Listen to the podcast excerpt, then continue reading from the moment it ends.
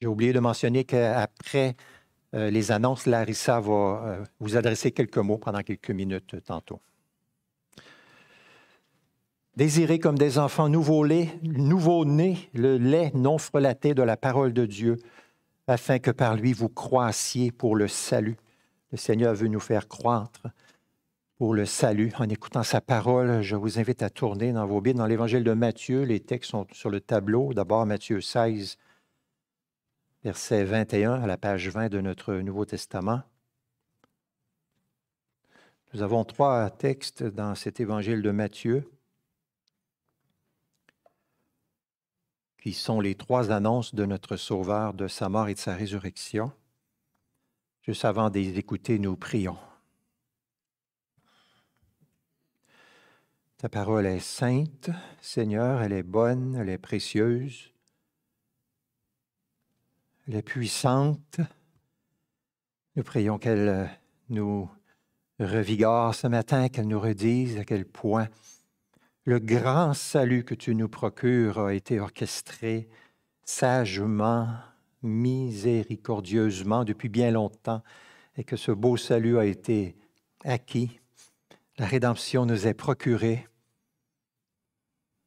Gloire à toi, Seigneur. Fais-nous du bien ce matin quand nous écoutons ta bonne parole, car nous espérons en toi, nous nous réfugions en toi, par Jésus-Christ. Amen. Écoutons donc ces lectures. D'abord en Matthieu 16, le verset 21. Jésus commença dès lors à montrer à ses disciples qu'il lui fallait aller à Jérusalem, souffrir beaucoup de la part des anciens, des principaux sacrificateurs et des scribes, et être mis à mort et ressuscité le troisième jour. Puis nous allons à Matthieu 17, versets 22 et 23. Pendant qu'ils parcouraient la Galilée, Jésus leur dit, Le Fils de l'homme doit être livré entre les mains des hommes. Ils le feront mourir et le troisième jour, il ressuscitera. Et furent, ils furent très attristés. Et puis Matthieu 20, 17 à 19 la page 25.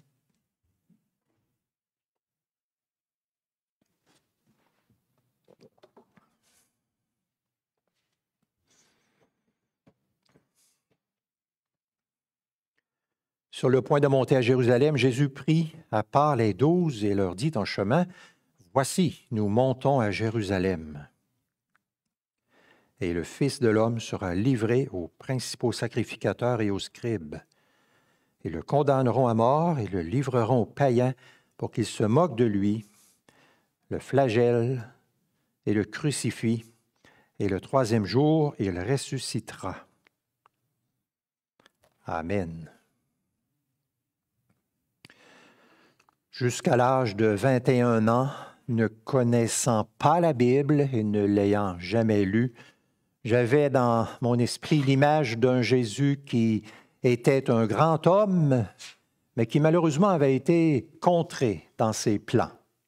J'avais l'idée, par les prédications que j'entendais où j'allais à cette époque, que le Seigneur Jésus était venu sur la terre avec beaucoup de grandes intentions, de beaux buts, mais qu'il n'avait pas pu réaliser tout ça à cause de la méchanceté des hommes. Il avait été contré dans ses plans. Il avait été frustré. Il était mort déçu désemparé, désillusionné. Évidemment, cela témoigne d'une ignorance totale du Nouveau Testament, qui est extrêmement clair à l'effet que notre Sauveur a parfaitement accompli le grand plan du salut, orchestré par le Dieu trinitaire depuis bien longtemps. Jésus est venu, puis il a accompli sa mission, son grand but, et il a triomphé. Le Nouveau Testament nous parle de son triomphe. C'est une vérité extrêmement rassurante pour tout enfant de Dieu, pour tout cœur chrétien. Une vérité très claire dans les textes que nous venons de lire, où Jésus parle de sa passion qui approche et il démontre, hors de tout doute possible, qu'il savait très très bien où est-ce qu'il s'en allait, qu'est-ce qui allait lui arriver, et ultimement le triomphe de la résurrection. Il y allait en toute pleine connaissance de cause pour accomplir notre salut. Et ça, c'est une grande paix pour nos cœurs.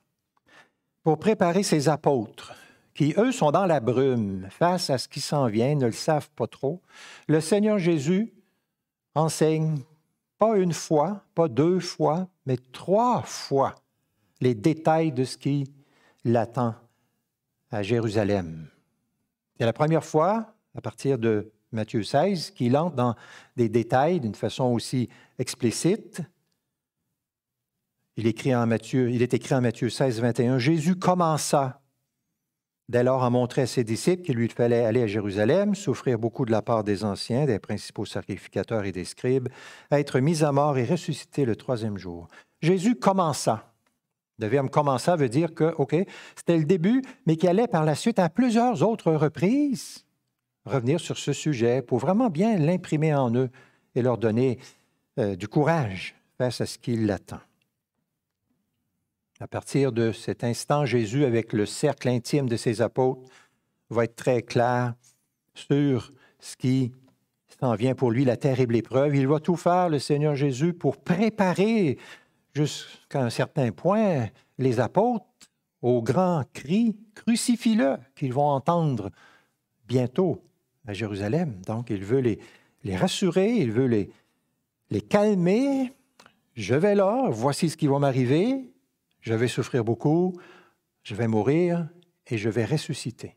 Voilà ce qu'il veut euh, faire en faveur de ses apôtres, les euh, donner du courage face à l'épreuve. Qu'est-ce que les apôtres apprennent au juste des trois interventions de Jésus ici? Ils apprennent sept choses très importantes pour la suite de ce qui s'en vient. Regardons-les une par une.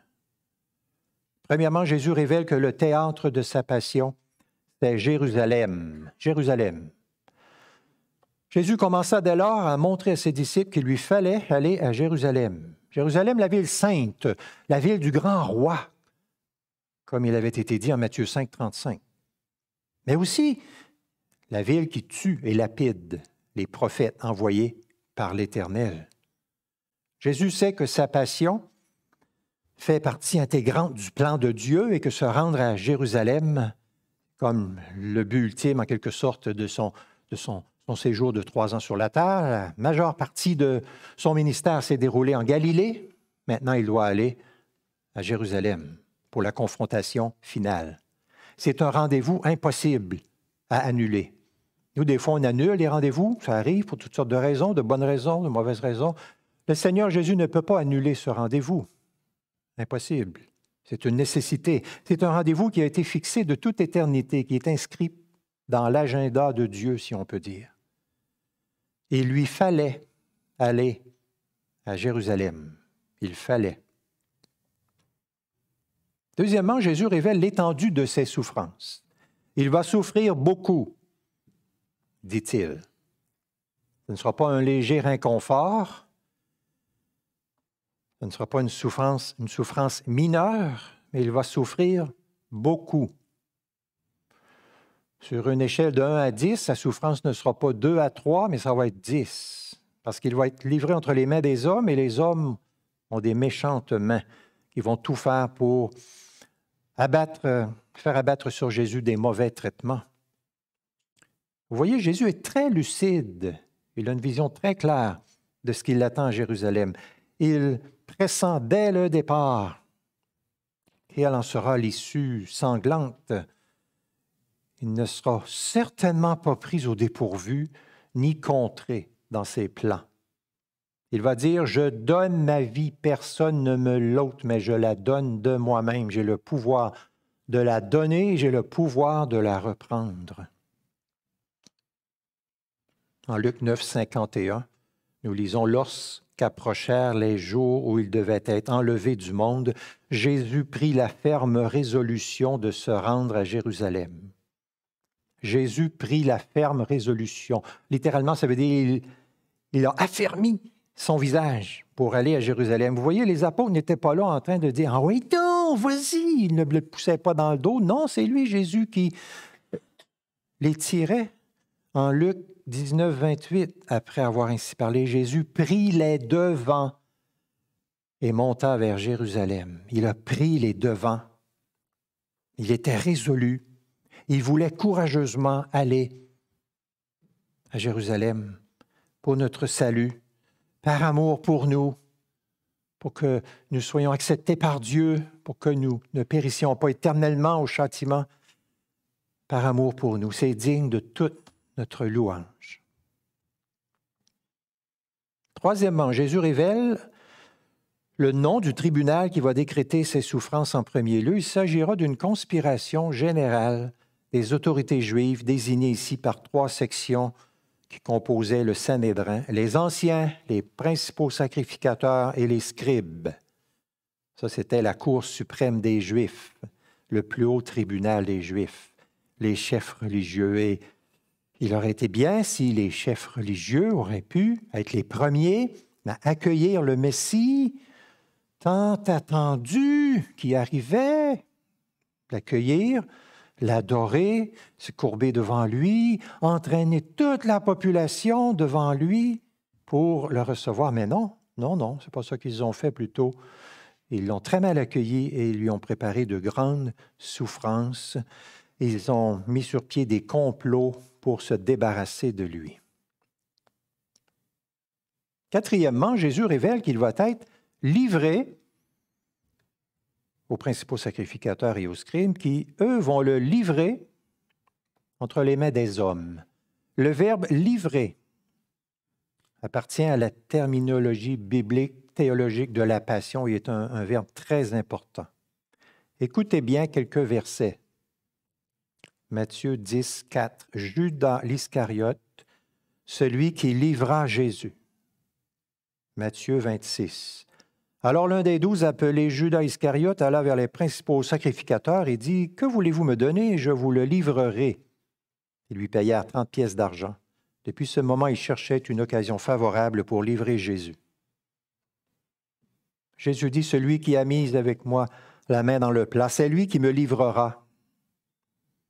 Matthieu 27, après l'avoir lié, ils l'amenèrent et le livrèrent à Pilate, le gouverneur.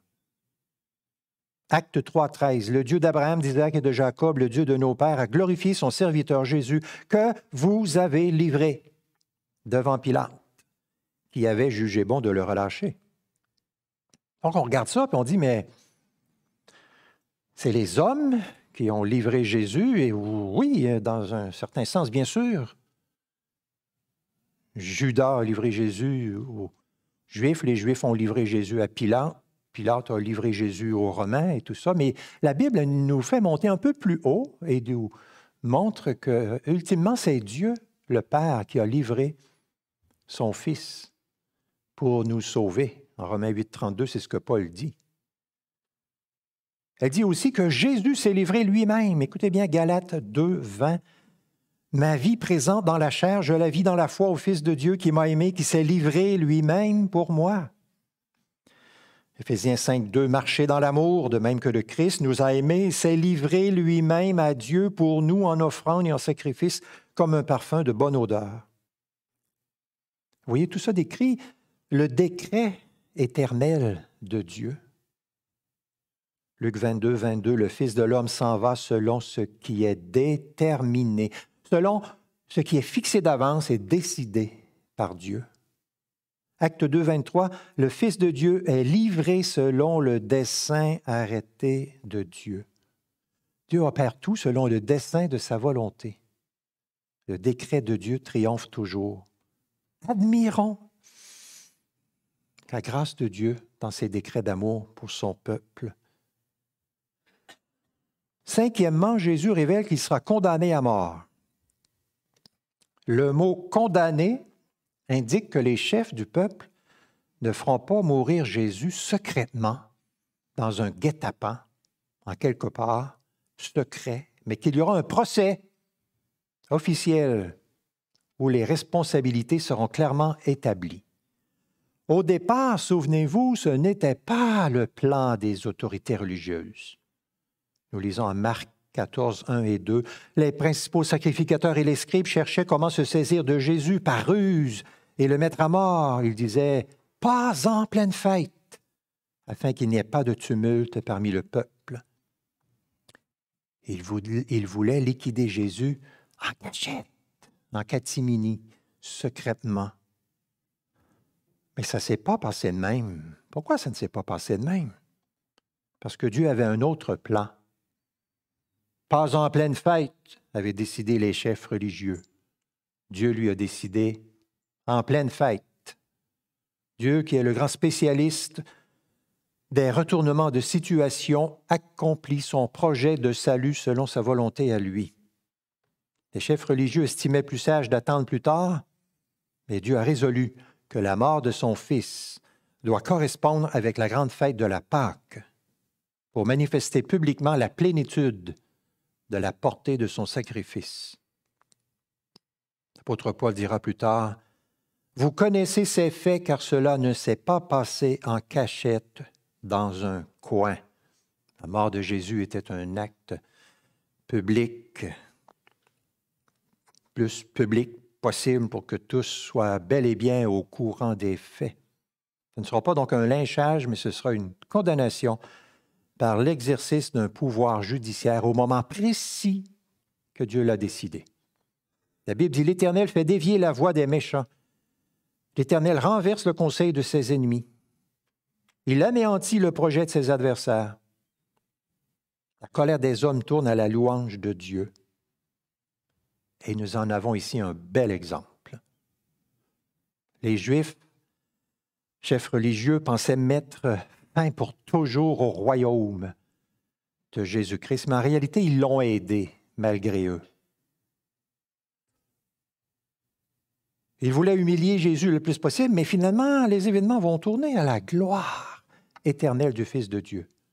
Ils voulaient enlever aux apôtres tout sujet de prédication, mais ils ont donné aux apôtres des sujets de prédication jusqu'à la fin des temps. Il y a beaucoup de réconfort pour tout cœur chrétien dans ces précieuses vérités. C'est ce qui permet à l'apôtre Paul, dans son épître aux Corinthiens et aussi aux Colossiens, de parler du triomphe de la croix. Pas la défaite de la croix, le triomphe de la croix. Sixièmement, Jésus révèle qu'il sera livré aux païens pour qu'ils se moquent de lui, le flagellent et le crucifient. Les païens ici, ce sont les Romains. Sous la domination romaine, les Juifs n'avaient pas le pouvoir de mettre quelqu'un à mort. Mais ça ne les empêchait pas d'essayer ou de condamner à mort. Pilate leur dit, Prenez-le vous-même et jugez-le selon votre roi. Les Juifs lui dirent, Il ne nous est pas permis de mettre quelqu'un à mort. Donc il livrait aux Romains les personnes qu'eux trouvaient étaient passibles de mort et ils espéraient que les Romains allaient procéder. Parfois ils le faisaient, parfois ils ne le faisaient pas. Avant de crucifier quelqu'un, la tradition chez les Romains, c'était de se moquer d'eux et de les flageller, c'est-à-dire de les battre de coups de fouet. Vous voyez, Jésus, c'est tout ça. Parfaitement, la route est toute tracée, il sait ce qui l'attend. Mais l'intention de Jésus, c'est de nous sauver parce qu'il nous aime. Donc, il va aller accomplir notre salut, peu importe les difficultés et les souffrances qui sont devant lui. Il se rend à Jérusalem volontairement, résolument, courageusement, par amour pour nous. Septièmement, Jésus révèle que sa mort ne sera pas la fin de l'histoire, mais il va revenir à la vie le troisième jour. Ces mots sont comme un soleil glorieux au milieu des ténèbres. Ce n'est pas sans raison que Jésus mentionne après sa mort, sa résurrection. Il veut, relever les apôtres, les encourager, parce que ce qu'il avait annoncé, ça allait être pénible. C'était souffrant, la mort, c'est quoi ça? Donc? Il veut les encourager, les relever. La promesse de sa résurrection a pour but de les remplir d'espoir, de courage. Ça va bien se terminer, cette affaire-là, les gars, courage les prédictions répétées de Jésus à propos de sa résurrection montrent très bien, sans aucun doute, qu'il savait ce qui l'attendaient, y compris le triomphe ultime de sa résurrection. Parce que Jésus leur avait répété, révélé trois fois avec une clarté croissante, ces rappels-là ont servi à tirer la corde qui a sonné la cloche de la mémoire après la mort de Jésus. Les anges ont dit, il n'est pas ici, il est ressuscité comme il l'avait dit. Souvenez-vous de quelle manière il vous a parlé lorsqu'il était encore en Galilée et qu'il disait, il faut que le Fils de l'homme soit livré entre les mains des pécheurs, qu'il soit crucifié, qu'il ressuscite le troisième jour. Et ils se souvinrent des paroles de Jésus. Notre Sauveur ne veut pas qu'il ait le moindre doute qui subsiste dans la pensée de ses apôtres face à l'issue heureuse, glorieuse de leur séjour à Jérusalem. Il fallait que ça se passe comme ça. Il fallait. C'était nécessaire. Lors de sa passion, à un moment donné, ceux qui étaient avec Jésus l'entouraient. Quelqu'un sortit l'épée et Jésus a dit, remets ton épée à sa place. Penses-tu que je ne puisse pas invoquer mon Père qui me donnerait à l'instant plus de douze légions d'anges? Comment donc s'accompliraient les Écritures d'après lesquelles il doit en être ainsi? Il doit en être ainsi.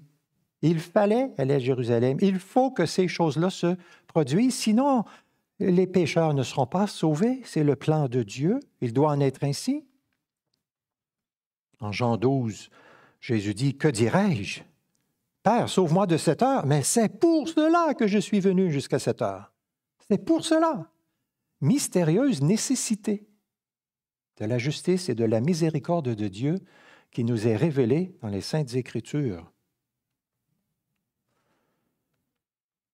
Nombreux sont ceux qui soulèvent plusieurs questions ici.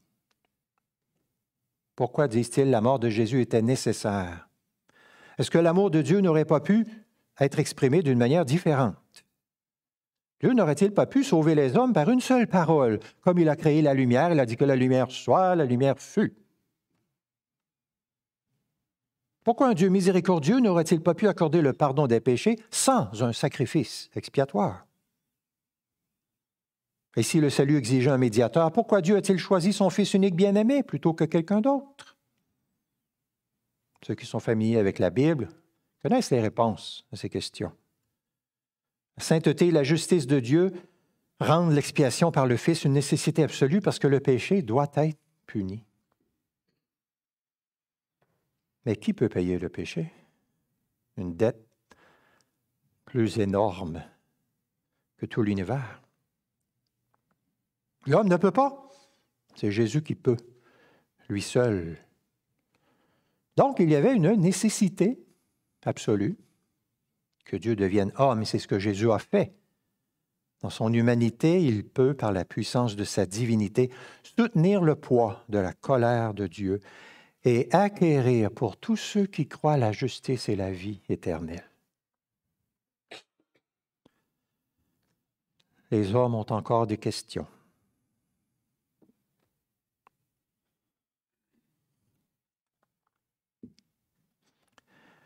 Oui, mais Dieu n'est-il pas cruel de traiter son Fils ainsi pour accomplir notre salut? Ne pouvait-il pas trouver d'autres moyens, plus conformes à son amour? Vous voyez, on est en train de raisonner là comme si nous, nous avions plus de sensibilité, d'affection, Dieu lui-même. Notre cœur serait-il plus tendre que celui de Dieu qui met le comble à son amour pour des pécheurs en envoyant son Fils nous sauver? Il ne traite pas son Fils cruellement. Il a fait une entente, une alliance éternelle avec son Fils et son Fils vient de bonne volonté. Je donne ma vie pour mes brebis. Seigneur Jésus s'est livré lui-même pour nous. Les modalités de notre salut ne doivent pas dépendre, ne peuvent pas dépendre de nos opinions personnelles. n'est pas à nous de dire nous aurions dû être sauvés comme ça, puis nous aurions dû, et Dieu aurait dû faire ci, et il aurait dû faire ça. Non, non, non, ce n'est pas à nous à juger comment Dieu agit et sauve. Nous, c'est de recevoir ces vérités-là avec des cœurs reconnaissants. Glorifier Dieu pour son amour. Et notre raison doit se taire, nos questions doivent se taire devant l'amour de Dieu. C'est ce que les apôtres ont fait dans le livre des Actes des Apôtres. Nous lisons ceci en Acte 17, 3. Paul expliquait et exposait que le Christ devait souffrir et ressusciter d'entre les morts. Il devait souffrir et ressusciter. C'était une nécessité, il fallait. En conclusion, le Seigneur Jésus-Christ a agi par amour pour nous résolument avec euh, courage pour nous sauver. Il est le grand sauveur parfait n'a pas manqué son coup, il n'est pas un sauveur manqué comme je l'ai pensé pendant des années. Il n'est pas un loser, il n'est pas quelqu'un qui a été contré dans ses plans, qui avait venu avec de grandes intentions, mais tout s'était foiré. Non, non, il est le grand sauveur parfait. Il a renversé ses ennemis. Il est arrivé à Jérusalem. Tout ce qu'il a subi n'était pas le fruit du hasard parce qu'il se trouvait au mauvais moment, au mauvais endroit. Non, non, non, il est allé jusqu'au bout. Il avait été choisi pour payer le prix de nos fautes. Il est le Seigneur des Seigneurs qui détient toute autorité. Il est notre bon berger qui conduit son peuple par son esprit, par sa parole. Il est le grand maître de l'histoire qui revient bientôt pour juger les vivants et les morts. Heureux quiconque se confie en lui. Amen.